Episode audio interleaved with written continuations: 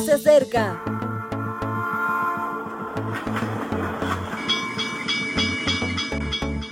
Partimos ya.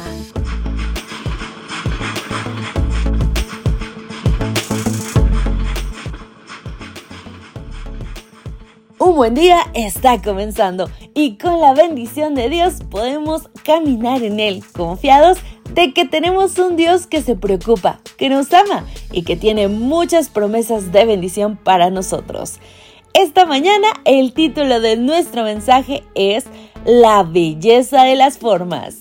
Seguimos con el título Sabiduría, la mirada de Dios. Y nuestro versículo base se encuentra en Eclesiastés 3:11 todo lo hizo hermoso en su tiempo y ha puesto eternidad en el corazón del hombre sin que éste alcance a comprender la obra hecha por Dios desde el principio hasta el fin. Te saluda tu amiga y servidora Ale Marín y comenzamos con el mensaje de hoy. El Guggenheim Bilbao Museum es una obra del arquitecto canadiense Frank Gehry. Para algunos es el edificio más bello del mundo es indudable que tiene un aspecto muy especial por sus curvas e irregularidades y su superficie de titanio. Varía con la luz del sol y los volúmenes de las nubes, proporcionando colores y texturas diferentes. ¿Cuál es el secreto de esta belleza? Pues muy fácil, se emplea la biomimética. Eso quiere decir que imita la naturaleza. En Zimbabue, en el East Center de Harare, hay un edificio que se construyó imitando la estructura de un termitero y se mantiene frío de forma natural utilizando solo un 10% de la energía del edificio normal. Como diría Proverbio 6.6, mira la hormiga, observa sus caminos y sé sabio. Tenemos muchos ejemplos así.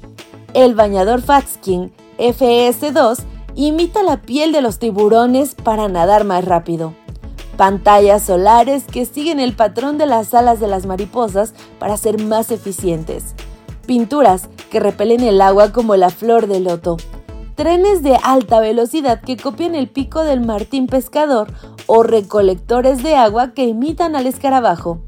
Diseños muy especiales con algo en común, imitar lo ya creado.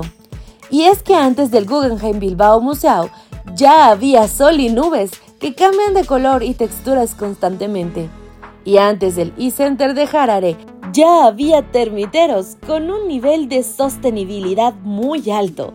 Y también antes estaban el tiburón, las mariposas, la flor de loto, el martín pescador y los escarabajos.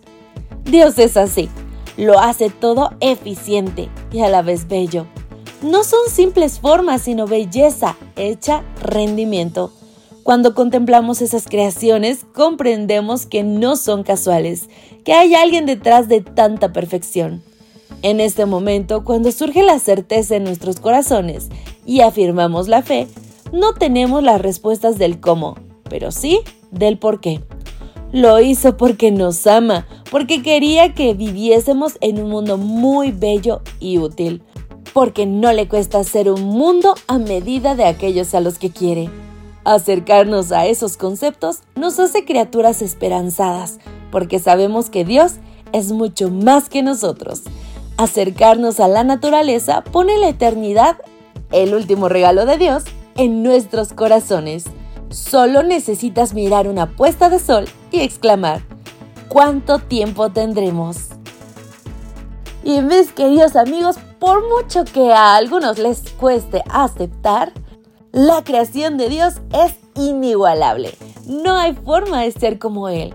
Pero imitarlo es un buen comienzo. Hoy podemos ser sabios al acercarnos a la creación de Dios. Que pases un día maravilloso. Gracias por acompañarnos. Te recordamos que nos encontramos en redes sociales. Estamos en Facebook, Twitter e Instagram como Ministerio Evangelike. También puedes visitar nuestro sitio web www.evangelike.com. Te esperamos mañana.